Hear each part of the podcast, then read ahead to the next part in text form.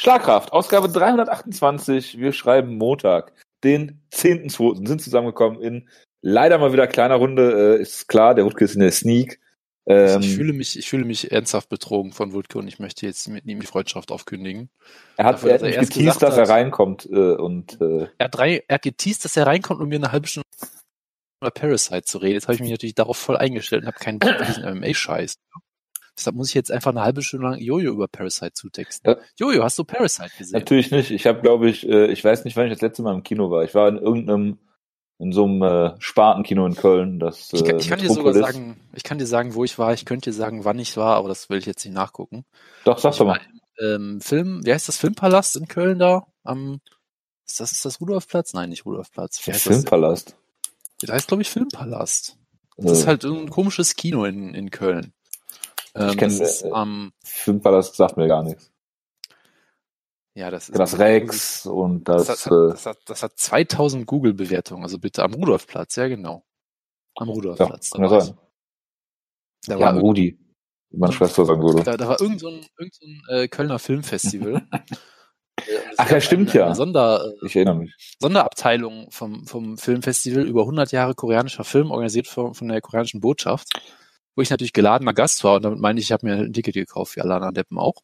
Äh, aber es war auch irgendwie die komplette koreanische Botschaft, glaube ich, da. Und dann hast du Parasite auch im Original gesehen oder hast du ihn ja, überhaupt schon gesehen? Weil, natürlich, darüber rede ich ja die ganze Zeit. Das lief so. halt bei diesem Filmfestival. Ah, okay. Und es war halt die koreanische Botschaft da und halt alle möglichen anderen Koreaner und natürlich lief er auf Koreanisch. Natürlich hast du nichts verstanden. Ein, absolut mit Untertiteln natürlich, du Depp. Natürlich. Ein, ein es ist das Wichtigste, dass man bei einem guten Film immer die Untertitel liest ein absolutes traumhaftes Erlebnis und vermutlich einer der besten Filme, die ich das letzte Jahrzehnt gesehen habe, auch wenn ich sehr wenig Filme gucke. Aber es war großartig und äh, Bong Joon-ho ist sowieso ein Traum auf der Regisseur. Ähm, und deshalb freue ich mich sehr, dass er endlich die, die Recognition auch bekommt auf so einer großen Bühne wie diesem lokalen Filmfestival, wo er da war gestern, äh, dass er diese Bühne kriegt und das finde ich sehr schön und deshalb sage ich, guckt Parasite und guckt mehr äh, koreanische Filme. Ich äh, möchte dazu sagen, dass komplett durchdreht, äh, ja. höre ich jetzt damit auf und gebe nicht noch die ganzen Filmempfehlungen, die ich natürlich aufgeschrieben besser, habe. Besser ist das.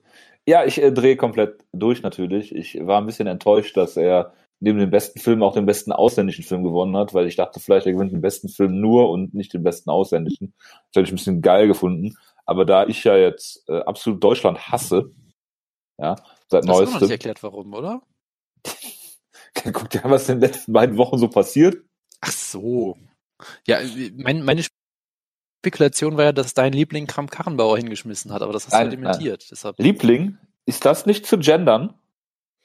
Lieblingin? Nein, das, das geht, glaube ich, nicht. Oder? Schade. Ähm, das ist jetzt auch eher so AfD-Humor, wenn wir ehrlich sind hier. Äh, ja, das ist der Humor, wo ich hin will. Ich habe ähm, Ach so, du, du bist traurig, dass der, dass der, dass der FDP dass nicht durchgekommen ist. Ja, ja, genau. Ja. Das, das ist der Grund. Das macht, das macht vollkommen Sinn, ja. Das macht vollkommen Sinn. Und deswegen hasse ich Deutschland. Nein, ich habe äh, in den letzten äh, zwei Wochen sogar zweimal asiatisch gekocht, Jonas. Im Wok. Das ist, das ist äh, ein Traum, ein Traum. Letzte hab Woche habe ich mir auch schön beim Netto, ja, äh, äh, ja. Äh, schön hier Pflaumenwein geholt, wo wir gerade bei Südkorea sind. Ich bin, ich bin erschüttert. Vertrieb Sektkellerei Peter aus Trier. Ja gut, das klingt natürlich authentisch. Das klingt sehr authentisch, ja, ja, auf jeden ja. Fall. Ähm, äh, von daher äh, habe ich mir schön äh, gebratene Nudeln gemacht, etwas gebratene Mandeln gesagt, da war ich noch in diesem Deutsch-Ding drin, ne? Aber äh, schön äh, mit äh, allem möglichen äh, Zeug. Ich habe mir Sesamöl geholt, ja, 200 Milliliter für 5 Euro.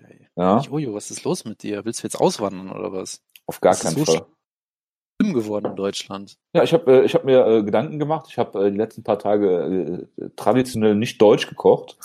Äh, etwas Italienisches und äh, ja, äh, von das daher. Ich habe heute irgend so ein komisches Tasty-Rezept Rezept nachgekocht.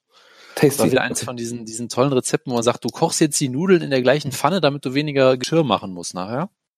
Ja. ja. Und das Resultat ist natürlich, dass am Ende die Nudeln halt noch halb äh, fest sind und der Boden der Pfanne komplett angebrannt ist. So wie das halt Ja gut, dann hast du die falsche Pfanne. Das mag natürlich auch. Oder hast du einen Liter Olivenöl reingetan. Ich habe sicherlich sehr vieles falsch gemacht dabei, aber äh, trotzdem. Bin ich mir sicher. Da ich ja äh, absolut äh, dich auf den Tasting-Trip gebracht habe und dir äh, diverse Slow-Cooker-Videos gezeigt habe, ja. Es ist furchtbar. Äh, es ist echt ja. furchtbar. Gut, äh, lassen wir diese kleine kulinarische Ecke und äh, kommen zum äh, Tagesgeschäft. UFC 247 war am äh, Wochenende. Ja, Entschuldigung, willst du weiter über Rezepte reden? Ja, oder über koreanischen Film natürlich, aber okay, dann fangen wir halt mit dem Scheiß an. Komm, komm, leg los. Ich will nicht über koreanischen Film reden. Nee, ich aber, aber egal. Ja. Ich, ich, ich mach Der das muss, auch noch. dann, der muss den anderen Podcast machen. Ganz mit Filmkraft, Wutke. ja. Was? Filmkraft. Was für Kraft? oder was? Ölkraft. Ja. Film. Kim Kraft? Ja, okay, komm, fang mal an. John Jones hat klar gewonnen, müssen wir noch irgendwas anderes besprechen? Nein, gut, weiter. Nein. äh, natürlich hat John Jones den Kampf klar verloren für mich. Und für viele andere auch. Also nicht so ein Ding, wie der Jonas sagt, Thiago Santos hat für viele Leute äh, den Kampf gewonnen, dann guckst du bei MMA Decisions, da sind dann drei oder vier äh, MMA-Journalisten, in Anführungsstrichen, die dann auch so noch bei den MMA, bei den UFC-Rankings noch am Start sind. Ähm, das sah hier anders aus. Äh, Für mich hat Dominic Reyes äh, ganz klar die ersten drei Runden gewonnen. Äh, dann habe ich irgendwelche Verschwörungstheorien von äh, komischen Leuten auf Twitter gelesen, äh, dass es ja, dass es ja viel mehr wert ist, wenn du die späten Runden gewinnst und alle Ja. möglichen MMA, bitte? Natürlich ist das so. Hast du denn auch den besten Take überhaupt äh, gesehen, wo jemand gesagt hat, ja, also Octagon John Control. Jones hat den, hat, nein, John, John, John Jones hat halt durch seine Takedowns gesagt, dass er der bessere Kämpfer ist. Und er hat damit den Kampf auch gewonnen. Aber ich würde schon sagen, dass der Kampf eng war. Ich hätte ihn als Split Decision. Ach ja, das habe ich doch retweetet, ja. Ja. Ähm, das sind halt die Leute, die halt drei verschiedene Scorecards führen. Äh, für sich selbst. Äh, lange Rede, kurzer Sinn. Äh, für mich hat Dominik Reyes ganz klar die ersten drei Runden gewonnen. Äh, äh, und John Jones die beiden letzten. Es war keine Runde so klar, dass ich äh, irgendwie eine 10-8 oder so eng, dass ich eine 10-10 hätte geben können. Äh, von daher war das klar. Ich hab, gab ein paar Leute, die haben die dritte Runde bei Jones gesehen. Für mich geschenkt, ja, kann man machen, muss man nicht. Jetzt auch keine Robbery. Äh, Im Endeffekt äh, haben die Judges dann äh, äh, zweimal äh, sechs- äh, 48, 47 für äh, Jones gescored und einmal 49, Ist er ja 46 wirklich für Jones. Ich bin erschüttert. Hallo? Warum ist Wutke da? Ja, wir wollten noch über Parasite reden. Ich Das ist, da bist du zu spät, das tut uns Ja, leid. ich- ich ja, habe aber dich schon, ich habe dich schon on air verflucht dadurch, dafür, dass du nicht aufgetaucht Ja. bist. Was, was machst du hier? Hast du keinen, hast du keinen Kinofilm zu gucken? Doch, in, in fünf Minuten muss ich hier los, deswegen. Ach so. Ich hätte jetzt nicht gedacht, dass du das ohne mich machst, weil ich hätte gedacht, da, dafür traust du dich nicht genug dafür. Tja, Du übernimmst, die, du übernimmst die Sendung nicht so sehr. Das, das finde ich gut. Ich, ich, bin, Ja, ich, bin stolz auf dich. Ja, dann leg Der, los. der Jonas hat sich nicht getraut, mit mir über Parasite zu reden. Hat er doch Deshalb- gesagt. Deshalb gehe ich jetzt pissen und überlasse euch das Feld. Bitteschön. Ich, bin, ein- ich freue mich einfach sehr für Jonas, weil Jonas ist ja sehr ein koreanischer Mensch. Der freut sich über diese Kultur und über die Menschen dort. Ah, und ich, er schaut ja auch sehr viel koreanische Filme. Deswegen finde ich es toll, dass endlich das internationale Welt, Weltbild hier auf das koreanische Kino mehr gelenkt wird. Und das, das sind ja schon seit langer Zeit erfolgreich. Sehr viele groß, großartige Filme in den letzten Jahren rausgebracht. Und es freut mich, dass dann tatsächlich der erste ausländische Film, oder nicht englischsprachige Film, ist glaube ich der richtige Ausdruck, der einen Oscar gewinnt, dass er dann sogar direkt hier aus Korea ist, aus einem Land, wo Hollywood gar nicht so stark ist. Und dass es eigentlich ziemlich interessant ist, dass dann sogar dieser Film dann so ausgezeichnet wird. Freut mich. Das hast du, das hast du sehr schön gesagt. Und, und wem können wir dafür danken, dass der ko koreanische lokale Film in Korea so stark ist? Ähm, Dana? White? Der Militärdiktatur natürlich. Die, Äh, irgendwann, die, die, die irgendwann natürlich Quoten erlassen hat, dass, dass nur so und so viele ausländische Filme pro Jahr ge- gezeigt werden dürfen und ähnliches. Und was sagt das dir? Quoten funktionieren. das und- ist ein, eine, ein, eine Und- Lektion, die man auf so viele verschiedene Sachen applizieren kann. Ja klar, ist gerade weil wie wird man sonst etwas fördern, wenn man nicht dazu gezwungen wird, weil sonst öffnen sich nie die Türen für viele Leute. Und ich meine, Parasite ist jetzt nicht, äh, ist ja auch wirklich ein toller Film. Ich glaube, Also, also der ich, ich muss, ich muss sagen. Wutke, Quoten funktionieren ist auf jeden Fall eine bessere äh, Lektion daraus zu ziehen, als Militärdiktaturen funktionieren. Das, hast- das hast du gut nochmal gewendet auf jeden Das ist Fall. richtig. Ich sage, nicht, das würde ich auch nicht tun, weil Militärdiktaturen funktionieren immer nur auf kurz, kurze Sicht und nie auf lange Sicht. Deswegen äh, freut mich das. Es freut mich auch, dass wie erfolgreich der Film ist. Ich meine, der hat irgendwie fast 170 Millionen weltweit eingespielt für so einen Film, der wirklich kaum Budget Budget hat. Ich meine, koreanischer Film, aber selbst da ist er ziemlich Arthouse. Die produzieren ja auch teurere Filme als der. Das ist schon ziemlich ausgehen, ja. Also das ist schon ziemlich großartig. Und wie gesagt, es schauen sehr viele Leute mehr auf koreanische Filme, die sehr interessant sind. Ich meine, die, das Tolle an dem koreanischen Markt ist, die haben ja wirklich tatsächlich alles. Es ist ja nicht so, wie wenn man so klischeemäßig auf den französischen Markt schaut, wo man sagt, die haben sehr viel Comedies und die haben sehr viel Dramen. Die alle Die haben auch sehr viel Quoten. Ja, das ist auch gut. Und das spricht ja auch für den französischen Filmmarkt, der sehr stark ist. Oder man schaut so in, nach Skandinavien, wo alle Filme sehr, sehr dunkel sind und sehr, sehr ähm, Da ist es ja auch oft dunkel. fast schon. Ja, das ist, das stimmt ja auch. Das hat ja auch viel mit, viele sagen ja auch sogar, dass so die Stimmung der Menschen auch mit dem Sonnenschein zu tun hat. Ne, dass wenn es häufig dunkel ist in Finnland, natürlich sind dann die Suizidquoten hoch. Klar. Ich meine, äh, ich habe ja letztens auch ein ganz gutes Essay in der, ich glaube in der SZ oder so gelesen, die auch argumentiert haben, dass Dass du die natürlich Süddeutsche auch- liest, äh, wundert mich dass nicht. das, äh, ne, die Online-Seite natürlich von mir langweilig ist. Ach so, ja, dass natürlich, natürlich klar. auch der, der koreanische Film natürlich sehr äh, äh, im Allgemeinen ähm, geshaped wird von, von so äh, nationalen Ereignissen wie der, der ständigen äh, Okkupation von anderen Ländern und äh, solchen Geschichten natürlich und dass dann vielleicht auch koreanische Filme deswegen auch so ein bisschen einen düsteren äh, Anklang oft haben. Ja, gerade Aber das ist natürlich äh, etwas, was mir als düstere Menschen auch sehr liegt. Bin ich damit, bin ich damit immer sehr glücklich. Entweder Ja. so von China jetzt oder von Japan und sind das halt nicht lange Zeit ähm, eigenständig, das ist schon ziemlich hart. Aber Jupp. Ist es ja auch wirklich so, ähm, einer der wichtig, einer der auch schon erfolgreichen Filme, den, den viele kennen, nicht, nicht nur von Oldboy, sondern auch äh, Train to Busan, hat ja auch mit den Korean Zombie was zu tun. Das ist auch ziemlich wichtig. Natürlich, natürlich. Also ich, ich glaube halt schon, dass diese ganze äh, Korean Wave natürlich seit langem schon kommt. K-Pop Ja, oder die, sowas, die, ja. die Hallyu äh, mit ja genau mit den K-Dramas, mit K-Pop und so weiter, aber es fehlte halt noch auf diesem diesem ganz großen Level vielleicht. Das war halt immer noch gerade bei den Filmen natürlich immer noch irgendwie so ein Geheimtipp oder so. Und ich glaube, Parasite ist schon wirklich der erste, der so richtig durchbricht. Also ich glaube, selbst sowas wie Train to Busan, was auch sehr erfolgreich war, äh, war halt trotzdem immer noch so der Geheimtipp irgendwie, der jetzt, glaube ich, vermutlich auch keinen großen Release irgendwie weltweit gekriegt hat oder ähnliches und dann vielleicht eher durch Netflix oder ähnliches groß geworden. Aber hier, Word to Mouth. Genau. Genau, und hier war es natürlich schon, schon ganz anders auf jeden Fall. Ne? Und das fing natürlich damit schon mit, mit hier Cannes an und so, ne? Und dann, äh, dann hat er, ich glaube, in Deutschland hat er ja auch einen relativ normalen Release. Ja, äh, der läuft bei gar wird es auch wieder ganz Zeit im Kino laufen. Der läuft bei uns im Oh, Kino jetzt auch perfekt. wieder nochmal. Weil er natürlich Oscar gewonnen hat, dann zeigt man ihn natürlich nochmal häufiger. Aber der lief eine Woche lang ganz normal hier im Kino. Das ist durchaus äh, äh, bemerkenswert. Lang. auf jeden Fall. Ja, und ich meine, ich finde es sowieso interessant, wie jetzt Filme sich verändern. Ich meine, selbst andere Filme aus anderen Ländern haben jetzt teilweise schöne Release bekommen. Ich meine, wenn man sich erinnert an Anime-Filme, da gab es jetzt Your Name, Kimi no Nawa. Vor kurzem gab es das Sequel, in Anführungsstrichen, aber wo ist es sogar ein Sequel? Weathering with You, was auch im Kino gezeigt wurde. Es lief hier im großen Kinosaal. Lief nur drei Tage, aber das ist diese Event-Programmierung, wo sie sagen, wir bringen das nur drei Tage, aber die drei Tage in großen Kinos. Das Kino war komplett voll, also waren vielleicht, keine Ahnung, 15 freie Plätze oder so. Und das ist ein großes Kino. Und das hat der, der Kimi no Nawa hat irgendwie 300 Millionen weltweit eingespielt oder mehr. Der andere hat jetzt auch schon fast 200 Millionen eingespielt. Und es ist einfach schön, sowas zu sehen, dass das sowas funktioniert, dass es auch jetzt immer mehr internationale Filme anerkannt werden, weil ich glaube, auch dort wächst vieles mehr zusammen, auch durch die, viel, dass alles viel mehr erreichbar ist durch äh, Streaming-Dienste. Sieht man ja auch, auch beim Wrestling, wo früher was da, wie häufig heutzutage Leute nur Japan sehen können und solche Sachen.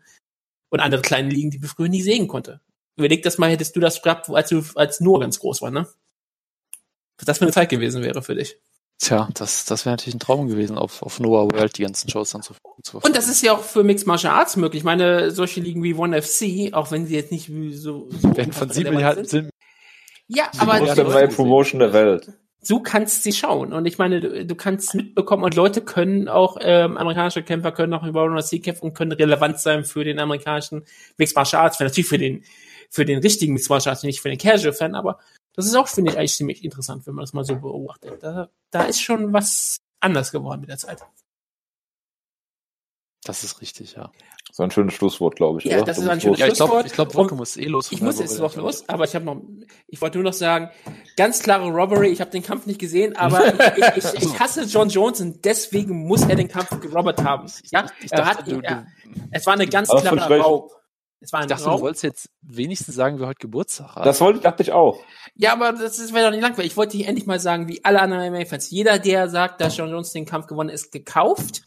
Und dem ist, dem ist auch alles egal, was John Jones hier getan hat. Mir geht's ja natürlich nicht darum, wie, ob er den Kampf wirklich gewonnen hat oder verloren hat, sondern es geht einfach nur, dass ich endlich John Jones verlieren sehen möchte, damit der ähm, komplett auf Kokain zugedroht in eine Auto, mit einem Auto gegen eine Wand fährt. So das wird er ja sofort tun. Und darauf äh, warten wir ja alle irgendwie.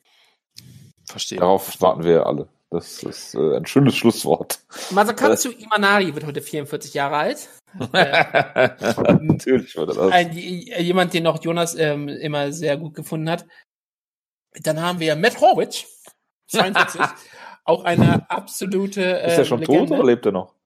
Äh, Matt Horwich sollte eigentlich noch leben. Ich sehe auch, dass das also Bild die, von. Die Frage ist bei Matt Horwich immer nur, in welcher Dimension ist er gerade aktiv? Der kann nicht sterben, glaube ich. Ich sehe auch, dass Izanaki natürlich auch ein tolles Bild, im Imanari ein tolles Bild bei ähm, äh, Topology hat. Und wer auch ein toller Geburtstag hat, jemand, an den ich auch noch erinnere, ist äh, The Promise, Nick Rink. Legende. Und, oh Gott, äh, jemand, der, glaube bei ähm, Rising gekämpft hat, gegen Bob Zeb. The Great Sandstorm, Kintaro Ushanarashi, der Ägypter. Natürlich. Ähm, der war ein Sumoka oder so. Äh, ich weiß nicht, welcher Sumo er war, welche. Äh, Könnt ihr euch noch dran erinnern? Ich glaube, es war UFC 131, als Nick Ring mit Bret Hart zum äh, Octagon gelaufen ist. Oh nee, da kann ich mich wirklich nicht dran erinnern. Das ist ja unglaublich. Ich meine, es war UFC 131 oder sowas, wenn ich mich nicht irre. Carve gegen Dos Santos. Was macht Shane Carve eigentlich heutzutage? Kann er eigentlich noch, kann der, der ist Ingenieur, dachte ich. Kann der sein Comeback irgendwann feiern? Er sollte einen Kampf gegen Amir Al-Akbari irgendwann mal haben. Ist ja unglaublich. Im Jahr 2016 wollte er ein Comeback haben gegen Amir Al-Akbari. Es wurde gecancelt. Ja, wegen äh, Doping-Test. Bei, bei Ryzen, bei Ryzen war das. World Grand 2016. Ich ich erinnere mich nicht dunkel dran. Es ist echt unglaublich. Ich habe keine Erinnerungen daran. Und dann haben sie Heath Herring ausgegraben für Amir Al-Akbari. Ja. Unglaublich. Okay, das war eine Show, wo Baruto Kaito gegen ähm, Kosaka gekämpft hat und gewonnen. Ja. Er, hat einen, er hat einen Kämpfer besiegt, der Fedor besiegt hat. Das ist schon beeindruckend. Okay, jetzt verschwinde ich aber wirklich, ihr redet gerne über ähm, Nein, tun wir nicht. Und über ähm, die Shevchenko-Schwestern und all sowas. Genau, über Spioninnen. Gut, dann viel Spaß in der Sneak. Dir auch. Mit der Show. Ciao, ciao. Oh, ciao, ciao. Mhm. Großartig. Wo waren wir stehen geblieben? Ich habe vollkommen den Faden verloren. Also, was ich sagen wollte, ist, dass äh, zwei äh, Punktrichter den Kampf 48-47 bei Jones hatten und einer 49-46. Ähm, wobei man normalerweise davon ausgehen sollte, dass die, wenn, wenn eine Runde Penny! So, wenn eine Runde äh, unklar sein sollte, dass die dritte sein sollte. Und äh, die äh, allerdings hat ein äh, Punktrichter äh, die zweite Runde bei John Jones äh, gesehen, was mir absolut schleierhaft ist, wie sowas geht. Und Joe Solis hat äh, die letzten vier Runden bei John Jones. Auch das ist ein Rätsel für mich. Aber gut. Also sag uns, äh, bitte, wir müssen uns jetzt äh, rausfinden, was ist denn, wie hat Penny den Kampf gescored? Der hat sich ja offensichtlich gerade eingemischt, also wird es ja auch eine Meinung dazu haben, also bitte. Die hat das, äh, die hat das Küchenhandtuch abgeleckt, dem ich mir gerade die Hände abgetrocknet abge, äh, okay, habe. Ich, ich weiß noch nicht genau, wie ich das interpretieren soll, aber ich bin sicher, es ist eine, eine ein Beagle. Google, was ein Beagle macht, dann weißt du ganz genau, wie du das zu interpretieren hast. Das ist eine deutliche Botschaft pro John Jones. Ich weiß noch nicht. Außerdem, außerdem ist sie läufig gerade, du weißt, da ist eh ein bisschen schwierig. Verstehe, verstehe. Ja, gut. Äh, wie dem auch sei, äh, ich habe äh, Dom, äh, Dominik Reyes äh, auch so eingeschätzt, wie er dann gekämpft hat, dass er äh, physisch sehr stark ist, dass er äh, gutes, gutes Kickboxen hat, äh, die Boxdistanz auch kontrolliert hat. Und äh, da hast du halt gemerkt in den, in den letzten beiden Runden, dass ihm einfach die Puste gefehlt hat. Und äh, dass John Jones halt schon in mehr fünf Runden kämpfen war als äh, Dominik Reyes. Ne? Und äh, das war für mich dann halt der entscheidende Faktor, dass der Kampf dann halt noch so ein bisschen gekippt ist. Nichtsdestotrotz denke ich, dass man den Kampf vier, also so wie ich es gescored habe, Runden eins bis drei äh, für Reyes und die vierte, fünfte für Jones. Und äh, da hast du halt nochmal gesehen, dass Jones früher oder später, ich sag mal, in den nächsten zwei, drei Kämpfen irgendwann einen verlieren wird. Ähm, da bin ich mir relativ sicher. Ähm, ich finde auch ins Heavyweight hochzugehen, hast du gesehen, ist hier vielleicht nicht so der, das, der Schlüssel zum Erfolg für John Jones. Ähm, äh, ja, äh, Dominic Reyes hier auf jeden Fall, äh, ja, für mich natürlich gescrewt worden, Robert Regan, wie gut gesagt. Ähm, ja, und äh, es geht jetzt darum, ob sie direkt das Rematch bucken. Meinetwegen kann man das machen. Ich weiß, ich habe auch überhaupt keine Ahnung, wer im Light Heavyweight jetzt als nächstes dran wäre. Jan Blachowitz. Äh, Jan Blachowitz, sehr also gut. Dann sollte man direkt, direkt das Rematch bucken. Ja. Würde ich auch sagen. Und äh, ja, für mich hier äh, relativ unklar, wie man den Kampf so scoren kann. Also wie gesagt, 48, 47 ist für mich in Ordnung. Aber ähm, äh, dann in dieser Konstellation, wie das gescored wurde, relativ merkwürdig. Plus dann diese 49, 46 Scorecard. Und äh, das, was John Jones dann, äh, John Jones sei schon, Joe Rogan, äh, in einem anderen Kampf dann noch berichtet hat, dass die Punktrichter irgendwie 30 Sekunden lang auf den Boden starren oder was auch immer. Ähm, klar siehst du einen Kampf anders, ähm, wenn du am, am äh, Octagon sitzt, als wenn du es im Fernsehen siehst. Aber erstens sollten die Monitore haben, wo sie auch drauf gucken können. Und zweitens, wenn man auf den Boden äh, guckt, sieht man von dem Kampf mal gar nichts. Da gab es ja auch so Geschichten wie mit dem Handy spielen und und und und solche Geschichten. Und sie sind hier in fucking Texas. Das heißt, Dana White sollte sich nicht darüber aufregen, dass sowas passiert, weil das in Texas Usus ist. Ja? Und äh, die UFC ist in der Position auch in in äh, Orten, wo sie die Commissions selber stellen, ähm, vernünftige Punktrichter und Ringrichter zu besorgen und benutzen dann genau diejenigen, über die sie sich dann immer aufregen.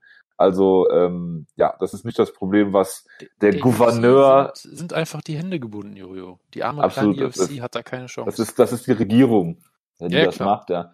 Die, er hat auch bei irgendeinem bei irgendeiner vorherigen UFC, ich glaube, es war bei GSP gegen Hendricks mal gesagt, dass sich der Gouverneur einschalten muss. Ja, ich bin mir sicher, dass der Gouverneur äh, größere Probleme hat als äh, Scoring bei UFC-Shows, aber gut. Äh, wie dem auch sei, äh, ich habe den Kampf hier für Dominic Reyes und ich denke, es sollte ein Rematch geben, weil das der bisher äh, knappste Kampf äh, von Jones war, mal abgesehen vom ersten Gustafsson-Kampf. Ja, und halt, also der, der Santos-Kampf war jetzt auch durchaus eng, aber ich Ach, glaube, der Santos-Kampf. Ja, was du wieder, was du wieder für Karteileichen hier rausholst, da reden wir gleich noch drüber. Ich finde, wir können einfach ganz klar festhalten, John Jones hat zwei klare Robberies gewonnen, ist ja vollkommen klar. Ja, ja, klar, das ähm, äh, auf jeden Fall. Und ist jetzt damit ganz klar die, die äh, klare Nummer drei im Light Heavyweight, würde ich sagen. Äh, ob jetzt Dominic Reyes oder Thiago Santos die Nummer eins ist, da können die beiden sich drum streiten. John Jones ist natürlich damit die klare Nummer drei.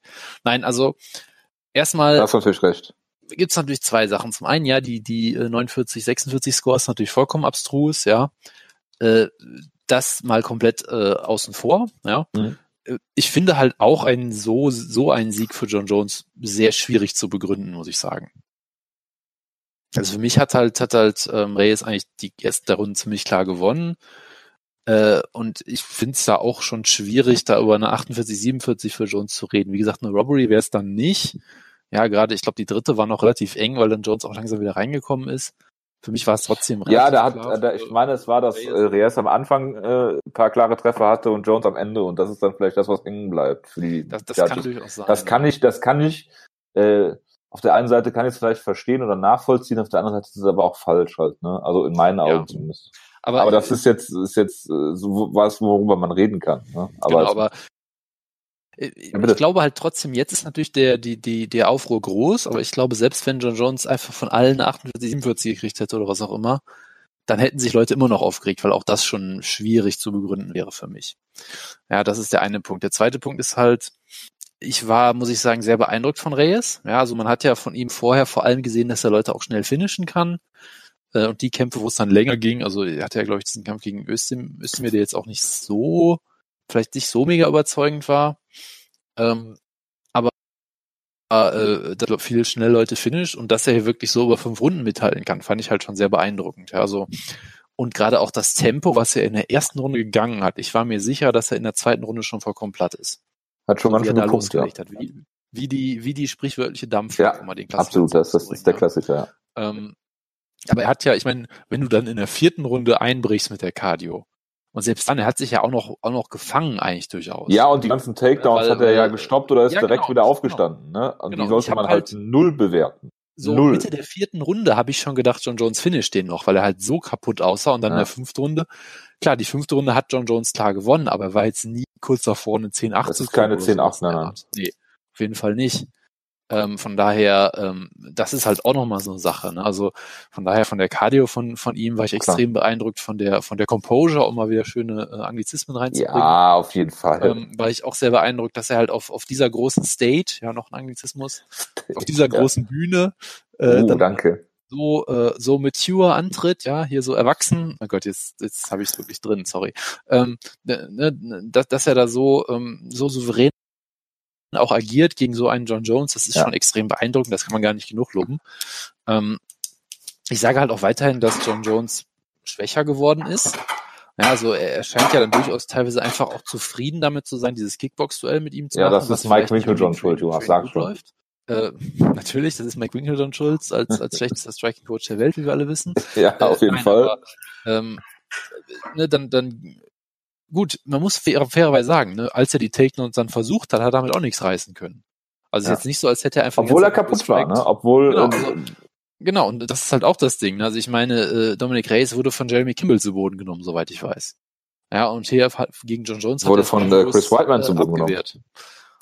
Ja, also von daher, das war auch eine super Steigerung bei Reyes, glaube ich. Ja, aber trotzdem würde ich halt schon sagen, der John Jones von vor fünf Jahren, der hätte das, glaube ich, deutlicher auch gewonnen. Post-Osada äh, John Jones. Der Powerlifter John Jones. Nein, der vielleicht nicht, aber äh, also ich glaube halt schon, dass das auch das Game von, von Jones, John Jones so ein bisschen degradiert ist und gerade der Clinch einfach nicht mehr existiert, während du gerade die Mikrowelle anschmeißt oder was auch immer.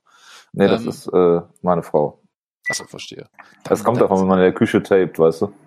Warum tapest du in der Küche? Das ist ja furchtbar. Ja, Ja, ich habe nicht genug Platz. Ja, nachher ist wieder, ah, das Internet ist schlecht, äh, äh, Dienst und das und äh, Du, du, bist deswegen. halt, du bist halt ein Professional auf jeden Fall. Ja, auf jeden Fall. Das, das ist wunderbar. Ich bin Ähm, Yuppie. Young Urban Professional. Ja, du bist auch ein NIMBY, aber das ist noch ein anderer Punkt. Egal. Ja, Ähm, weiter im Text. Ja, also äh, von daher sehr beeindruckend. Ich glaube halt trotzdem, dass, dass John Jones da auch schlechter geworden ist, einfach, was sein, was sein, sein, sein, sein ganzes Game so overall angeht. Ich glaube halt, dass der Clinch nicht mehr wirklich existiert bei ihm gefühlt. Ja, also klar, wenn du Race nicht zu Boden nehmen kannst, vielleicht hättest du im Clinch zumindest mehr machen können oder so. Keine Ahnung.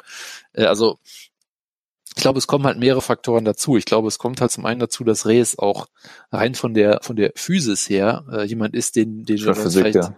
von der Physik her jemand ist, den John Jones so in der Form noch nicht gesehen hat. Ja, also jemand, der halt auch äh, deutlich, glaube ich, über 1,90 groß ist, der auch einen extrem langen Torso hat, der trotzdem noch einen krassen Reichweitennachteil gegen John Jones hat, weil John Jones einfach eine unfassbare Reichweite hat. Aber trotzdem, der da auf jeden Fall äh, mehr auf dem auf dem gleichen Level wie John Du Jones. forderst, du forderst also Stefan Struff gegen John Jones. Absolut. Also gegen den Jab von Stephen Struve hat er keine Chance. ja, den, Und er ist recht hat keiner eine Chance gegen, das weiß man halt nicht, Ja. ne? Ja, nee. Nee, aber ich glaube halt schon, dass da viele Faktoren zusammenkommen. Ja, zum einen halt ein John Jones, der ein bisschen abbaut, dann ein Reyes, der wirklich verdammt gut ist, der auch äh, von der von der Physik her, von der Physis her ihm Herausforderungen gibt, die John Jones vielleicht so noch nie hatte.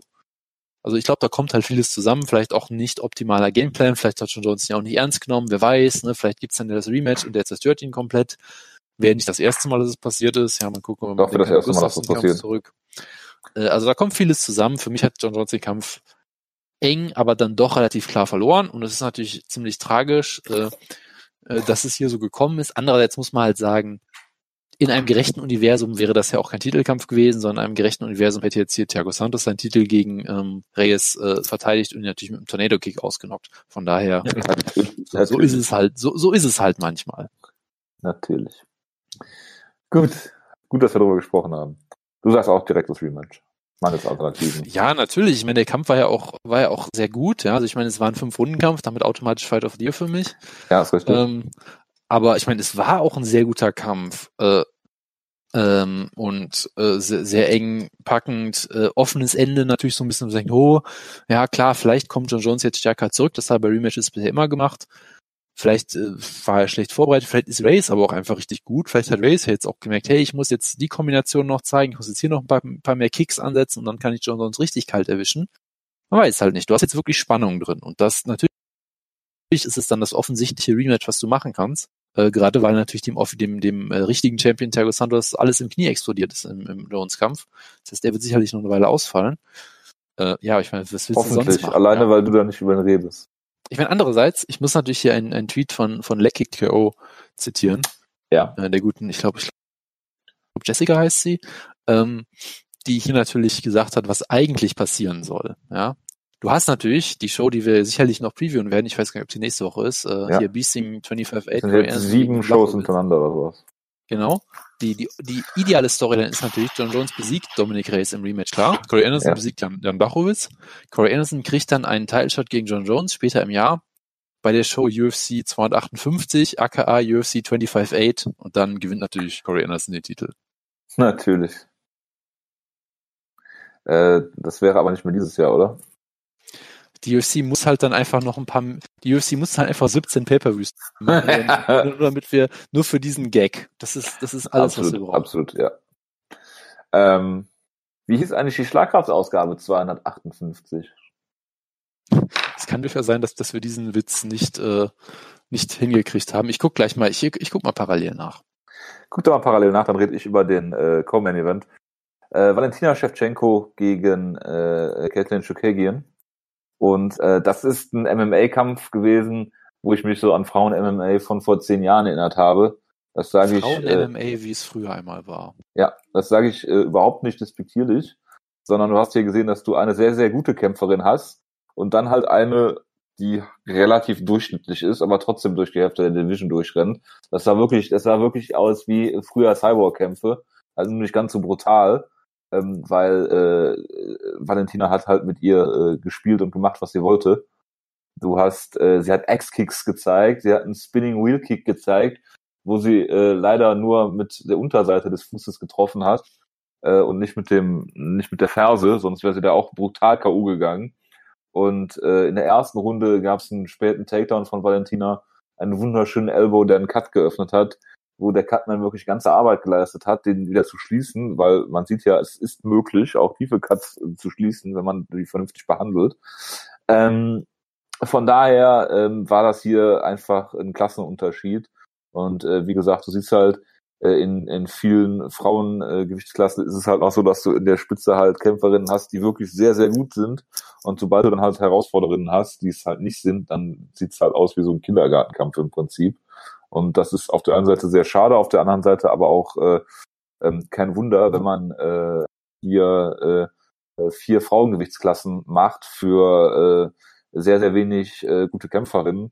Äh, da sollte man doch eher hingehen und weniger Gewichtsklassen machen, auch wenn vielleicht dann die eine oder andere äh, unten äh, hinten rausfällt.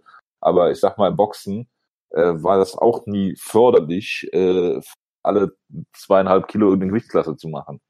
Und äh, da du einfach nicht den äh, Talentpool dafür hast, äh, ja, sollte man vielleicht eher Invicta stärken und äh, da die Frauen dann hinschicken und äh, nicht äh, hier dann eine Flyweight, eine Strawweight, eine äh, Bantamweight und eine Flyweight Division, wo es ja auch scheinbar nur eine Kämpferin gibt, äh, äh hier in der UFC haben. Das fand ich sehr, sehr schade. Auf der anderen Seite natürlich eine absolut hervorragende Leistung von Valentina. Das äh, möchte ich hier auch gar nicht äh, kleinreden. Jojo, Schlagkraft, Ausgabe 258. Jetzt kommt's. Es gab offensichtlich in der ganzen Ausgabe, zumindest auch in den Notizen, keine Anspielungen auf Corey Anderson. Ja, das ist schade. schwach, schwach ist. Aber mhm. ich muss sagen, sie hatte trotzdem, wie natürlich jede, jede unserer Ausgaben, einen trotzdem ziemlich guten äh, Titel. Ja. Nämlich der Titel war George No Rush St. Pierre. Wo es, glaube ich, darum ging, okay, das, das klingt äh, großartig, ja. Das, das, war, das ist schon eine gute, das war übrigens noch schon, wo du technische Probleme hattest und gar nicht da warst. Ja, das ist schon gut. Oder, oder kaum da warst. Klingt nach einer guten Show. Ja, finde ich auch. Ich hätte auch No Rush in der Ausgabe dabei zu sein. Das ist äh, sicherlich richtig, ja. Hast du den Coleman Event gesehen? Äh, ich habe mich so ein bisschen durchgespult. Ich habe gesehen, dass ähm, immer mit der gleichen Aktion zu Boden genommen hat, was ich sehr lustig fand. Nämlich sie hat immer darauf gewartet, dass, ähm, äh, dass äh, sie einen Bodykick zeigt, um zu fangen und sie dann zu Boden zu sweepen, was, was ziemlich lustig war. Äh, aber ansonsten, ja, du hast natürlich den Klassenunterschied klar gesehen. Es gab zumindest einen Finish, ja, also ich dann, wenn du schon Gegnerinnen hast, die komplett overmatched sind, dann musst du halt wenigstens Finish auch zeigen dann und dann auch wirklich, sag ich mal, deine Überlegenheit klar demonstrieren. Das hat sie hier, das hat sie hier offensichtlich klar gemacht.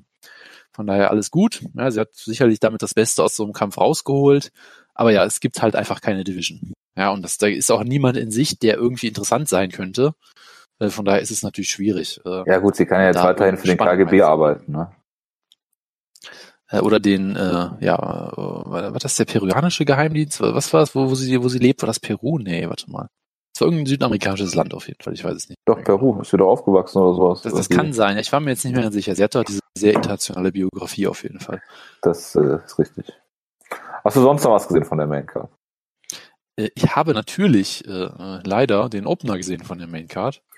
Ich habe mich nur da durchgespult und habe so also viel Cage Pressing gesehen, dass ich dachte, um Gottes Willen. Ich möchte eine Sache sagen. Derek Lewis ist besser geworden. Das ist das Schlimmste, was ihm alles passieren konnte.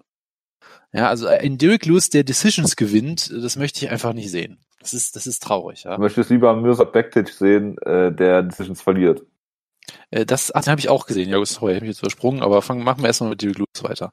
Also das ist einfach eine, eine große Tragik, dass er hier jetzt schon zwei Decisions hintereinander, Decisions hintereinander gewonnen hat.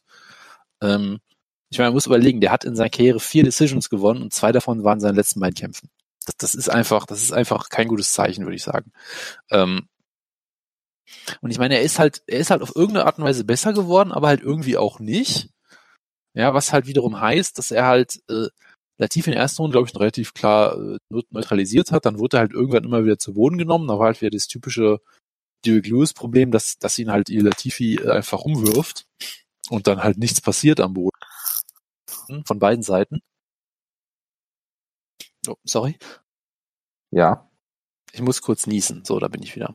Ähm, und ähm, dann passiert halt einfach gar nichts und dann steht halt irgendwann wieder auf und haut relativ in der letzten Minute ein paar Mal hart aufs Gesicht und gewinnt dadurch den Kampf, was natürlich toll ist, aber das Problem ist halt, die Kämpfe sind halt weniger, weniger schlecht geworden als früher. Das heißt, sie sind halt deutlich langweiliger.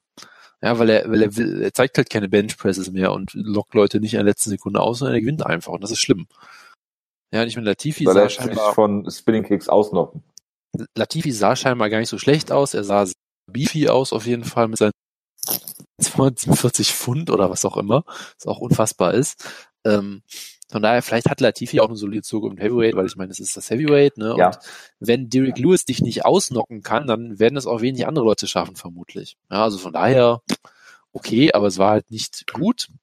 Was natürlich schön war, ist, dass er in Houston, Texas halt äh, gefeiert wurde wie der größte Star, den er die Welt je gesehen hat, ein, ein moderner Mark Hominick. Ja. Ja, auf jeden Fall.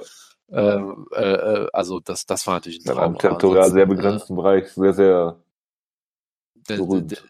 Das, äh, das, das war natürlich trotzdem nicht, Die nicht schön. Skite. anzusehen. Jonas, Dan Ige gegen äh, Mirza Bektic.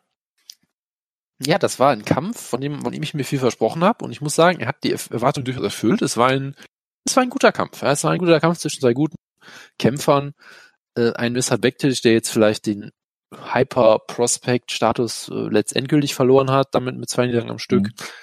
Äh, trotzdem natürlich noch ein sehr guter Kämpfer. Und den Ige, der jetzt hier so eine Coming-out-Party hatte. Also das war echt schön. Ja, also in der ersten Runde war es halt ein richtig klarer Sieg von Ige. Ja, ich möchte jetzt fast schon sagen, vielleicht war es schon so eine 10, 10 zu 8,5 Runde. Ja, das haben wir auch eben vergessen zu erwähnen. Wir müssen Ja, Halbpunkte sind die Lösung für alles. einführen. Ja, so, weiter. Äh, äh, muss man, also er hat ihn da im Stand richtig vorgeführt, wunderbare Kombinationen gezeigt, alle Clinches und Takedown-Versuche ganz wunderbar abgewehrt. In der zweiten Runde hat Bektic ein starkes Comeback gemacht, hat ihn zu Boden genommen, hat ihn gemountet, in den Arm Triangle genommen, vielleicht auch fast in 10-8 geschafft. Dann die dritte Runde war, glaube ich, ein bisschen ausgeglichen. Letztendlich hat sich I halt durchsetzen können. In einem, wenn ich mich recht entsinne, auch ziemlich äh, engen Kampf. Ich müsste vielleicht mal auf MMA Decisions gucken nebenbei. Äh, aber auch da, glaube ich, ähm, gab es durchaus äh, etwas Kontroversen über die Scorecard. Obwohl, nee, nee, doch, es waren fast alle Media Scores für IGA, also vielleicht vertue ich mich auch gerade. Ähm, Ja, scheiße. aber du, kannst, du könntest, du könntest das Argument vielleicht machen, dass die Nein. zweite Runde von Backtisch eine 10-8 war, aber würde ich eigentlich nicht sagen, weil sie war jetzt nicht so viel dominanter als die erste zum Beispiel. Also ich würde schon sagen, ähm, dass da äh, IG durchaus äh, so zu Recht gewonnen hat. Es war ein guter Kampf. Es war das, was man sich halt erwarten konnte. Wenn du halt Jonas. zwei wirklich talentierte Kämpfer gegeneinander stellst, die gute Athleten sind, die Upside in der Division haben, dann kommt halt oft was Gutes raus. Und das macht die UFC halt natürlich in diesem Jahr eigentlich nicht mehr. Jonas. Und wir müssen natürlich noch sagen, Dirk Lewis hat gesagt, er, er ist bereit, gegen jeden im Heavyweight anzutreten, außer Greg Hardy, was ihn natürlich wieder sehr, sehr sympathisch macht. Wieso? Weil Greg Hardy ein sehr unsympathischer Kerl ist. Nicht, Ja, aber wieso will er denn nicht gegen Greg Hardy antreten? Ja, weil das ja ein großer Spotlight auch auf Greg Hardy wäre, wenn er gegen den Ach so, natürlich. Und der will ihn dann nicht verprügeln. Klar, logisch. Oder vielleicht, oder vielleicht sagt er halt auch, ich finde Greg Hardy sehr sympathisch und möchte ihn deswegen Ja, nicht weiß ja, das ist ein Ich habe halt, nur die- so. ich hab halt nur die Überschrift gelesen, muss ich zugeben. ja? okay, verstehe. Äh, von daher, Klar, das merkt man. Da, da ist halt, ist halt relativ dünn das Argument dann. Ne? Gut. Jonas, über die Karten müssen wir bitte nicht noch mehr reden, weil ich hatte nämlich jetzt eine hervorragende Überleitung. Weißt du, was vor sechs Jahren, also gestern vor sechs Jahren war? ähm, irgendeine MA-Show vermutlich. Nein. Also, kann sein, weiß ich nicht. Also, also äh, vor zwei Wochen, vor fünf Jahren war der Schrittfoto. Das weiß ich noch, diese UFC Berlin Show damals. ja, auch Aber, äh, großartig, ähm, ja. äh, ich weiß nicht, was vor sechs Jahren war. Ich glaube, du musst mir entweder einen Hinweis geben oder du musst es mir direkt verraten. Das ist, überlasse ich dir. Ähm, Stichwort ist erstmal Beefy. Okay. und Mirsad Bektic. Beefy und Mirsad Bektic, okay. Was, war es ein Kampf? Äh, äh, war, es, war es ein Artikel von Patrick Ryan über Mirsad Bektic oder was? Es ist vor äh, ja, ziemlich genau sechs Jahren zu Ende gegangen. Searching for Future Champions, MMA's 25, Top 25 Prospects. Ah, wo Mirsad Bektic ja die Nummer eins gemacht hat. Und ich dachte, Jonas, zur Feier des Tages, ich meine, äh, Patrick Wyman hat sich ja so viel Mühe gegeben, er hat vom äh, 26. 26. Dezember äh, bis zum äh, äh, 9. Februar gebraucht damals und hat 25 MMA Top Prospects äh, rausgesucht und ich dachte jetzt, äh, nachdem sie Mirsad Bektic endgültig versenkt haben und diese Liste ja fast mit dir und deinen äh, Top Prospects deckungsgleich ist, gehen wir die einfach mal zusammen durch. oh Gott, okay. Jonas, Nummer 25, Ja, dein großes Idol im Heavyweight, Steve Mocco. mein großes Idol, unser allergroßes Idol, sagen. Ja. Also ich würde jetzt auch nicht sagen, dass das jetzt das Gegenteil bewiesen wurde. Ich glaube, er hatte einfach nur keinen Bock mehr irgendwann, oder? Ich weiß nicht, der ist doch bei, den haben sie doch bei World Series of Fighting oder PFL später, hat er doch gegen hier Emiliano Rama verloren oder irgendwie, irgendwie so Geschichten. Ja, gegen, Das ist- gegen, gegen Topkämpfer ist Milano Rama kann man auch mal verlieren. Top, Also, Topkämpfer. Ich guck mal eben nach. ja. Das interessiert mich jetzt, wa- was, was aus Steve Mocco eigentlich geworden ist. Er ist äh, im besten Alter, er ist 38. Vielleicht verkauft er auch gerade Dairy Futures oder so, ich weiß es nicht. Ja, jetzt gegen Emiliano Rama verloren bei World Series of Fighting Canada One Kann schon mal passieren. und hat dann noch einen Kampf gewonnen gegen einen gewissen Giuliano Coutinho 2015 und dann hat man, dann hat er dann MMA-Karriere beendet, scheinbar. Get out while you're on top. Ja, Steve Mocco war relativ oft on top. Da, da, da. Ja, komm. Muss ich machen, das ist wieder ein Torwart. Dann haben wir Michinori Tanaka, ist ein Japaner scheinbar. Kann ich nichts zu sagen, Jonas. Ich müsste jetzt nachgucken, was es ihm geworden ist. Ich vermute nichts Gutes, oder? Nick Newell ist die Nummer 23, der ja bei Bellator jetzt ist, oder? Er war lange Zeit bei World Series of Fighting, wenn ich mich nicht irre. Nicht, nicht gut genug für den Hoyts Contender Series, oder wie war das? Hat er da nicht gekämpft? Ja, aber der hat ja, glaube ich, nicht gewonnen, hat er ja keinen Vertrag gekriegt, das nicht so? Irgendwie sowas. Ja, der war mal irgendwie in Und UFC Contention. ich möchte, ich möchte sagen, ja, Michinori Tanaka, wenn das der ist, äh, hatte eine UFC-Karriere. Ähm, er wurde Ach, dann von, er wurde dann von Okay. Haniaya besiegt und von Ricardo Ra Ramos und wurde dann entlassen. Ja, das klingt äh, nach einem absoluten Top-Prospect, Jonas. Also. Ja. Da Ich meine, er, hat immerhin, er hat immerhin Dos Soto per Split Decision besiegt. Also von daher, ja, ja, Joe Soto, der UFC Title Contender. korrekt. Siehst guck mal, der ist wirklich Contender. Ja, ja. Im Gegensatz zu Nummer 22 bis 20, Max Nunes, Larry Stone Santos und Walter Gad Gadza. Gahadza. Sagt mir jetzt alles erstmal so nix, aber gut. 19, Ramazan Emeev. Der das ist sagt mir sogar noch was, ja. Ja. Rick Glenn ist die 18, Top, absoluter Topkämpfer, ja. Topfkämpfer. Von mir aus auch Ja, das. aber auch äh, nach sechs Jahren immer noch kein äh, Future Champion. Äh, Georgi Karahanyan, Ach, unser Lieblings-Bellator-Kämpfer. Der. Ex-Bellator-Kämpfer. Jim Ellers, der auch da war, dann wieder weg war und dann wieder da war. Und wieder Der, war. wie war das denn nochmal? Der wurde doch, glaube ich, er hatte doch einen Kampf in Der- Deutschland damals, oder? Wie war das nochmal? Hat er in Deutschland gekämpft? Das weiß ich gar nicht mehr in Deutschland. Er hat auf jeden Fall gegen äh, Nee, warte Alan mal. Ach, Omer er hat gekämpft. gegen, ach, genau, deswegen, nicht in Deutschland, sondern gegen Ellen Omer. Ja, und dann, ähm, ja, lief auch nicht so ganz optimal bei ihm, muss man sagen. die Nummer 15, Ja. Tyrone Spong. Der sollte doch Ja, jetzt im Boxen irgendwie gegen. Und ist dann durch den Drogentest gefallen Genau. oder so, ja. Genau, gegen. Also, also Patrick Ryman war da nur impräzise. Er hat nicht gesagt, in, in, also er meinte halt, er wird als Champion in einem anderen Sport. Damit hatte er sicherlich recht, weil er hat im Boxen garantiert irgendwelche Titel gewonnen.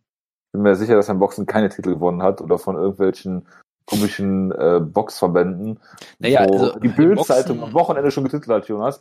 Im den Boxen einen Titel IBO-Titel. gewinnen, ja, das Bitte? kann, das, im Boxen einen Titel gewinnen kann man durchaus schon mal schaffen. Ja, Das man halt kann auch Frage, was für einen. Ja, da sind wir wieder bei der slowakischen Boxföderation. Ähm, äh, die Bildzeitung hat am Wochenende getitelt, dass äh, äh, Firat Aslan äh, der älteste Boxweltmeister aller Zeiten mit seinen 49 Jahren geworden wäre, wenn er den komischen IBO-Titel gewonnen hätte. Ein äh, sehr bekannter Boxverband. Nicht. Also Tja. geht so. Ja. Ja. Ich meine, äh, dann hätte man äh, Firat Aslan mit äh, Bernard Hopkins in einem äh, Satz nennen müssen, was natürlich logisch ist.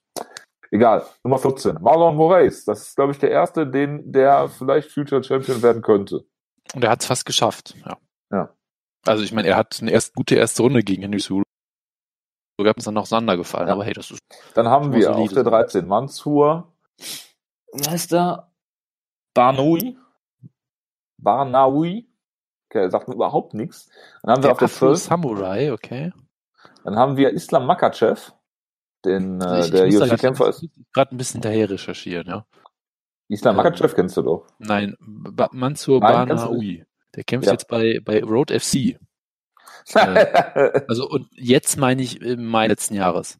Also ich Ja. würde sagen, wenn du bei Road FC schon sechs Kämpfe gemacht hast, dann bist du auf jeden Fall auf dem Weg, äh, auf dem Weg in die auf Zukunft. dem Weg irgendwo hin, ja, das ist richtig. Dann haben wir Islam Makachev. Oh Gott, Der- oh Gott, sorry, ganz kurz. Ja. Er hat, er hat einen, einen seiner Road FC-Kämpfe gehabt, da war das sein Debüt, ne, es war sein dritter Road FC-Kampf, okay, nicht ganz so spektakulär. Er hat den bei einer Show gehabt, äh, November 2017, Ja. in China, wo gekämpft hat der großartige dicke Chinese Ariogele, der im Main Ja. Event Kazuki Fujita besiegt hat. Und ich glaube, ich habe vor dieser Show Kazuki Fujita am, am Flughafen in Tokio getroffen. Er vielleicht hast du auch verwechselt. Abgehängt hat. Nein, es ist auf den, jeden Fall Kazuki Fuji- Fujita. Das kann Okay. ich dir zu 100% sagen. Das ist gut. Weißt du, gegen wen dieser Mansur Barnaoui verloren hat? Gegen Islam Äh. Makachev, der die Nummer 12 ist. Uh, Und der hat jetzt eine UFC-Siegesserie von sechs Kämpfen in Folge Ja, also, also Makachev hat sie auf jeden Fall ganz klar etabliert. Ja. etabliert. Ja, aber ich weiß auch nicht, warum die ihm keine vernünftigen Gegner geben. Also Davi Ramos, okay. Dann hat er vor ewigen Zeiten, also 2017, Nick Lenz besiegt, danach Gleison Tiber und dann habe ich den Eindruck, dass die äh, äh, Naja, also Stärke ich- der Competition irgendwie runtergeht. Ich, ich glaube halt, Cajun Johnson war der Typ, der sich, war das nicht der Typ, der sich über die UC beschwert hat und dann wollten sie sicher gehen, dass er gecuttet wird oder so? Keine Ahnung. das gerade so bekannt vor. Ja, danach Ich hat er gegen nicht, Rustam ja. Habilov verloren. Da hat er sich auch bei Russen beschwert. Wie dem auch sei. Das mag natürlich sein, ja. Äh, Makachev. Ja, dann haben wir auf der 11 Niklas Beckström, der ja äh, Jonas Heike- Heikkämpfer Tom Ninimaki besiegt hat. Was Ja. uns alle sehr gefreut hat. Und danach von einem wunderbaren Frontkick ausgenommen wurde irgendwann, ja. Das ist ja egal. Äh, niemand hier hat ja Niklas Beckström gehypt. Ich meine, Niklas Beckström war schon ein Champion und damit, dadurch, dass er ihn besiegt hat, ist er quasi auch ein Champion geworden, also hatte Patrick Ryman vollkommen recht. Ja, aber er hat viele Plata-Submissions probiert. Tja. Nummer 10, äh, Shimon Moraes, ist ja noch in der UFC, der Moraes-Bruder. Der Du meinst nicht Shaman erfolgreich- Ja, weiß, der hatte nur so eine mittelgute UFC-Karriere, muss man sagen. Tja. Und dass er den vor dem, dass er den vor dem, dass er den über dem anderen Moraes hat, das wundert mich schon ein bisschen. Tja, Marif Piraev ist die Nummer 9. Der sagt mir jeden Fall auch was. sagt mir gar nichts. Wenn ich Irgendwas sagt F1-Kämpfer oder hier äh, ICB oder Opolot oder irgendwo. Ja, das kann durchaus sein, ja. Das verfolgst du ja alles. Er hat seinen letzten Kampf verloren, aber das muss ja erstmal nichts aussagen. Er hat Jim Ehlers besiegt unter anderem. Bei Äh, warte, okay, Moment, Moment, ich muss das kurz nachrecherchieren. Er hat gekämpft bei einer Show. Nee, warte, okay. Scheinbar heißt die Promotion Crimea Rush, was schon mal sehr vertrauenserweckend auf jeden Fall klingt. Erwirkend. Also, also in der besetzten Krim hat er gekämpft damals. Das ist ein, klingt genau, das ist klingt absolut- sehr nach einer äh, ähm, äh, Dingens Promotion. Äh, äh, von, Dingens Promotion, ja. Das Ja, wie heißt es richtig. denn hier? Sehr nach einer Alexei Oleinik äh, Promotion. Das ist hier. Und, aber, aber man muss eine Sache sagen, Marif Pirev zugutehalten muss, er hat Benjamin Brinzer besiegt, vor Ewigkeiten schon mal. Ja, das muss man nicht jedem zugutehalten. Gut, Nummer 8, äh, Jonas Halbkämpfer Pedro Munoz. Natürlich auch mit wehenden Fahnen untergegangen in der UFC. Der hat sich auch absolut etabliert, aber jetzt nicht als, Als jemand, Future Champion, ja. Ich meine, er hat Cody Garbrandt ausgenockt, weil Cody Garbrandt äh, sehr intelligent gekämpft hat. Also Ja, Glückwunsch. damit ist, da, damit ist Pedro Nunes, äh, aktuell ist er vermutlich ein Top 5 Bantamweight oder so. Also er hat sich absolut etabliert. Ich glaube nicht, dass er jemals einen Titel Ja, gewinnen nur weil wird. Cody Garbrandt nicht mehr bei TJ Dillashaw am Epo schnüffeln darf. Ich glaube nicht, dass er jemals einen Titel gewinnen wird, aber er ist ein Topfkämpfer auf jeden Fall. Ja. Hier dann auf Nummer 7 äh, der äh, Bruder von Cody Rhodes, Mike Rhodes. Oh Gott, Mike Biggie Rhodes oder so, ne? Der hatte auch eine sehr Wow. schlimme UFC-Karriere. Ich erinnere mich vage. Er ist, glaube ich, irgendwie mal in, on Short Notice reingekommen und hat es dann, hat es dann überhaupt nicht mehr die Kurve gekriegt, glaube ich. Ärgerlich. Wer die Ja, Kurve das gekriegt war- hat, ist Henry Cejudo. Der einzige Future äh, Champ, äh, also wirklich, äh, abgesehen von so komischen World Series of Fighting Titeln, äh, in dieser Liste. Siehst du mal. Nummer 5, Lance Palmer, ist auch so ein, ich glaube, ist ein Alpha-Male-Kämpfer bei World Series of Fighting oder Genau. PFL, wie es jetzt heißt. Und äh, der kriegt, der hat einen relativ guten Vertrag und hat jetzt, glaube ich, dieses Turnier gewonnen, wenn ich mich nicht irre. Ja, sehr, Eine also, Million Dollar ich glaube. Lenz Palmer, dem kannst du wenig vorwerfen. Ne? Also er hat halt gesagt, ich Nö, möchte halt äh, der, der, der große Fisch im, im kleinen Teich sein und lässt sich da. Er wäre in der UFC würde er auf jeden Fall, was ist der, ist der Featherweight? Ja, genau, Äh, Featherweight ja. ist er. Würde die UFC da auf jeden Fall bereichern. ja, auf jeden Fall. Und Klare äh, ja, von daher, aber wenn er nicht will, warum sollte er, warum sollte er rübergehen? Ne? Ich meine, der wird, wie gesagt, gut bezahlt von, äh, von der PFL und äh, ja, von daher Also, ob er die Schecks dann einlösen kann, ist immer noch die zweite Frage, aber auf dem Papier sollte er er nicht bezahlt. einlösen. Die hat doch äh, äh, äh, Ray Seffo äh, mit der Vollmacht von äh, äh, Dingens äh, unterschrieben. Wie heißt er denn? Ali Abdulaziz, Ali Abdelaziz, genau. der ja auch äh, bei der UFC nochmal prominent gehypt wurde als Businesspartner von irgendeinem Kämpfer. Ich mir denke, ja, traumhaft, Leute. Träumchen, ja. Ja gut, wahrscheinlich hätte er auch ein Pass, wo Ray Seffo drinsteht. Aber das nur nebenbei.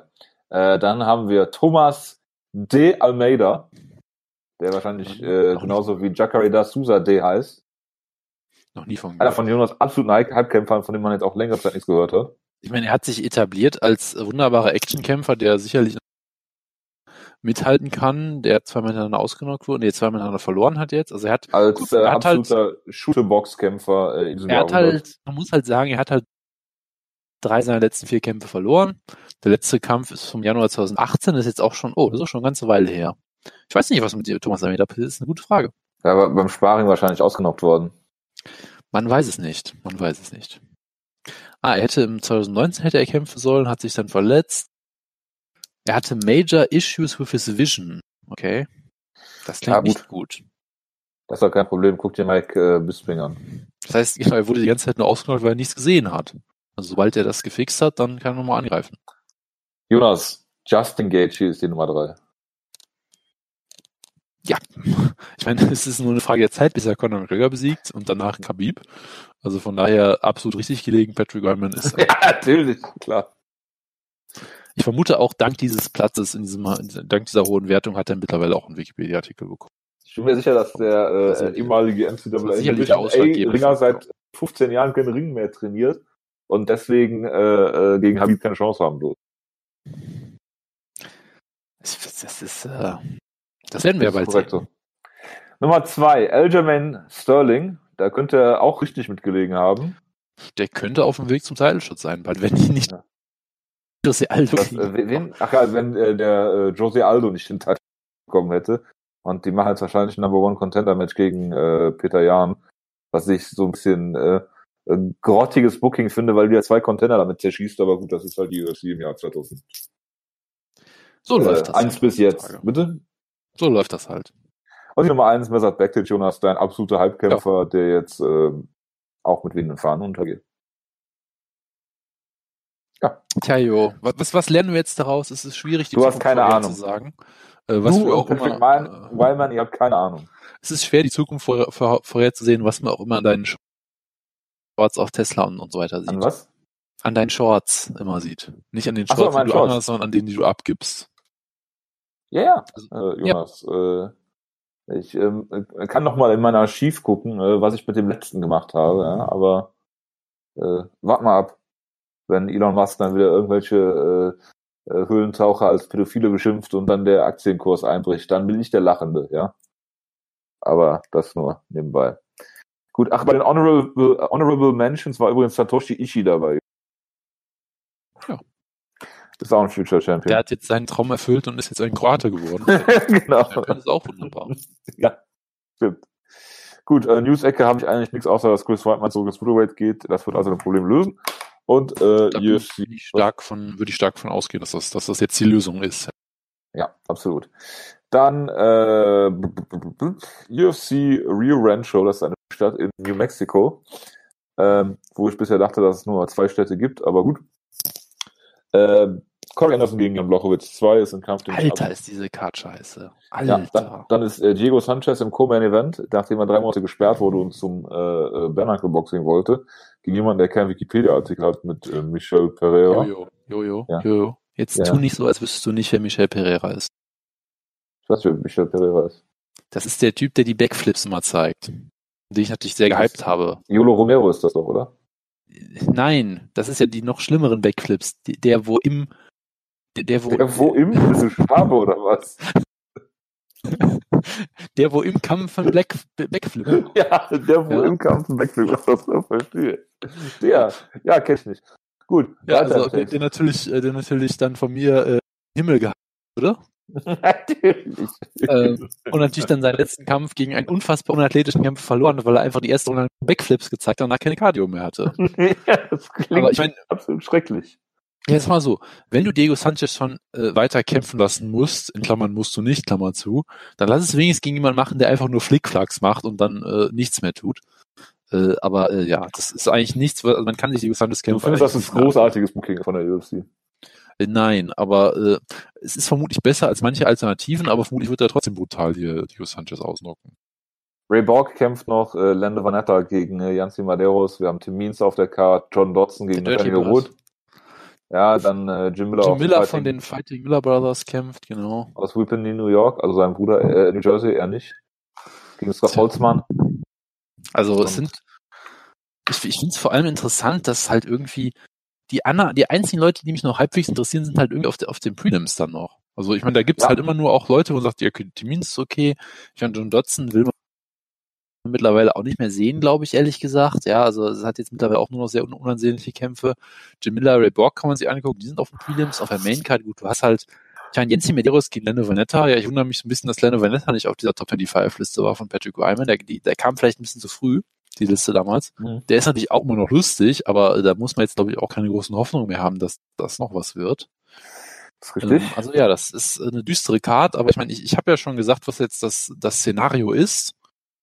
Ähm, das Szenario, um halt äh, UFC 258 auf die Beine zu stellen, deshalb muss ich natürlich hier äh, ähm, alle meine Daumen drücken für Corey Anderson und ich bin sehr gespannt, wie das wird.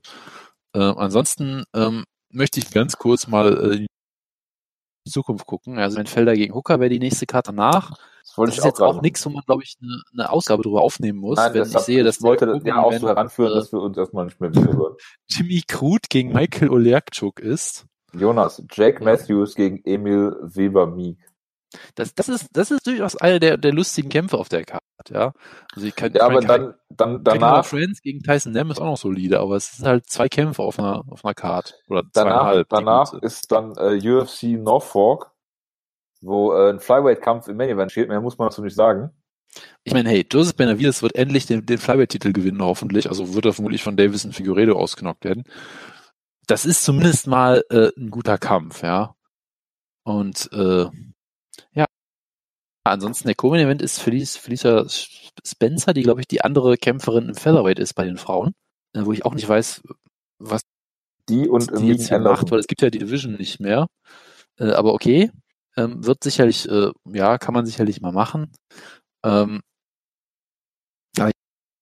ja, auch da, ich meine, man könnte vermutlich eine Ausgabe machen, weil hey, es ist ein Flyweight-Titelkampf. Wenn ich darüber nicht rede, dann, dann verliere ich alle meine Credentials, die ich schon längst nicht mehr habe. Ja, das ist richtig. Aber Nein, wir können danach Sache- eine Ausgabe machen, weil danach ist dann auch UFC 240 mit Genau. Adesanya gegen Yolo und Genau. Langweili. Und Das ist äh, am, am Karat-Wochenende. Ich finde das Karat-Line-Up sehr enttäuschend bisher, muss ich sagen. Also, was heißt Ja, ich auch. bisher? muss Das Line-Up sein. ist, ist komplett jetzt. Grottig. Da ja. kommt auch nichts mehr. Ja, also ich meine, du hast natürlich. Nee, also da kann auch der Sergeant nicht mehr retten. Also ich meine, das, das, der beste MMA-Kampf des Wochenendes wird natürlich äh, Daisuke Kida gegen Yuki, Yuki Ishikawa sein als Ambition Superfight. Ja, also Battle Arts Never Die. Ja, das, das ist natürlich ein absoluter Traum und eine der besten Ansetzungen, die die WXW je gebuckt hat. Äh, aber ansonsten ist das äh, schon für meinen Geschmack ein ziemlich schwaches Karat-Line-Up. Da hilft es, dass wir zumindest diese, diesen Pay-Per-View haben, der, der mich natürlich sehr hypt. Ja. Das ist auch eine Aber Sache, dafür die ich noch kurz erwähnen. Thatcher, äh, Thatcher bald in der UFC, äh, in der, äh, bei der WWE. Weißt du, ich müsste jetzt eigentlich äh, offline gehen, weil, weil du so fertig machst hier. Das ist, das Mobbing, Jojo. Das, das finde ich nicht in Ordnung. Ja, das tut mir leid. Hostile Work Environment hier. Ja, absolut, absolut, absolut. Äh, nein, aber was ich, was ich nur sagen wollte, es gab ja auch diese, dieses, ähm, diese letzte Woche ein, ein paar Szenen von Pressekonferenzen, die ähm, Jolo Romero, glaube ich, der erste ist, der es geschafft hat, Alessandra sprachlos zu machen mit seinen Dance-Skills. Ähm, und natürlich, es gab diese wunderbare Szene, wo ähm, Jolo Ja. bei einer Pressekonferenz gefragt wurde, ob er das Gewicht denn schafft. Und er gesagt, hey, ihr seid doch bescheuert. Und dann hat er halt einen Satz gesagt. Und da gibt es jetzt zwei Theorien zu. Ja, Ich möchte sie dir darstellen. Die erste Theorie ist, Jolo hat sich versprochen. Das ist sehr unwahrscheinlich, weil er immer eine sehr klare Aussage Ja, falsch verstehen Fall. kann. Hashtag No Forget Jesus. Ja? Ja, no forget, Ähm. Jesus ist jetzt auch Jonas äh, Julos Hashtag. Ja, damit es keine Missverständnisse mehr gibt, was Ja, er er spielt damit natürlich jetzt ironisch. Ja, weil er Ja, weil er, weil Ursprünglich er hat hat, das natürlich nie so gemeint, aber jetzt spielt nein, er natürlich. damit, weil es jetzt halt ein Meme geworden ist, ja. ja, ja, Romero ist in absolut. der, ist, in der kubanischen LGBT-Community sicherlich sehr aktiv und da gerne gesehen, da bin ich, habe ich keinen Zweifel. Absolut, absolut, ja, ja. Ja. Ich bin mir sicher, dass er da mit äh, Pete Buttigieg zusammen äh, so Kampagnen fährt. Also ich glaube, man möchte nicht wissen, wen Jolo Romero wählen würde, dürfte, aber ja, lassen wir das.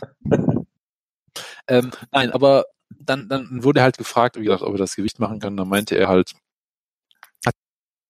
halt etwas gesagt. Die erste Möglichkeit ist, er hat sich einfach versprochen. hat gesagt, Sehr ja. unwahrscheinlich. Die zweite Möglichkeit ist, er hat aus Versehen die Wahrheit kundgetan. Nämlich, was er gesagt hat, ist, also er wollte halt sagen, ja, komm ey, ich mache das Gewicht schon so lange, ich mache das Gewicht schon seit ich Amateuren. Äh, mach dir da mal keine Sorgen, das ist alles Bullshit. Was er halt gesagt hat, ist, I've been making this weight since 1897. Also, er hat sich entweder versprochen und meinte 1997, also quasi der Beginn seiner Amateurringerkarriere, oder er hat aus Versehen die Wahrheit gesagt und ist Ja, einfach schon ist so 143 und nicht, nicht Ja. 142. Das äh, klingt beides logisch. Ja, also äh, von daher, äh, ich bin sehr gehypt auf den Kampf. Jolo Romero dreht, dreht komplett frei, macht Backflips bei den Pressekonferenzen. Das ist ein absoluter Traum. Aber wenn der Also werde- White da den, den, äh, den Fuß ins Gesicht getreten hätte, ich hätte mich so tot gelacht. Gott, wäre ich Jolo Romero Hype-Fan Hype, äh, Fan, äh, gewesen. Hätte ich mich vom Bandwagon runtergetreten und wäre den selber gefahren. Aber der äh, Zug ist abgefahren. Der Hype-Train-Zug. Tja, choo-choo, Motherfuckers. Ja. Absolut. Gut, dann äh, sind wir auch schon am Ende. Also ich bin auf jeden Fall am Ende. Ich bin, wir sind alle vollkommen am Ende, ja. Guckt Parasite. Ich? Guckt Parasite. Ein Anruf an Ach so. unsere Hörerinnen. Ach so. Und äh, gegebenenfalls auch den vereinzelten Hörer, wenn es denn welche im, gibt. im Imperativ Plural, das äh, habe ich jetzt so nicht mitbekommen. Gut, dann äh, ich bin natürlich eher jemand, der euch äh, die Entscheidung, was ihr jetzt zu tun und zu lassen habt, äh, überlässt. Ja, ich bin da nicht so ein so ein äh, imperativer äh, Du bist Jonas. der Christian Lindner von Schlagkraft, ja. Absolut, absolut.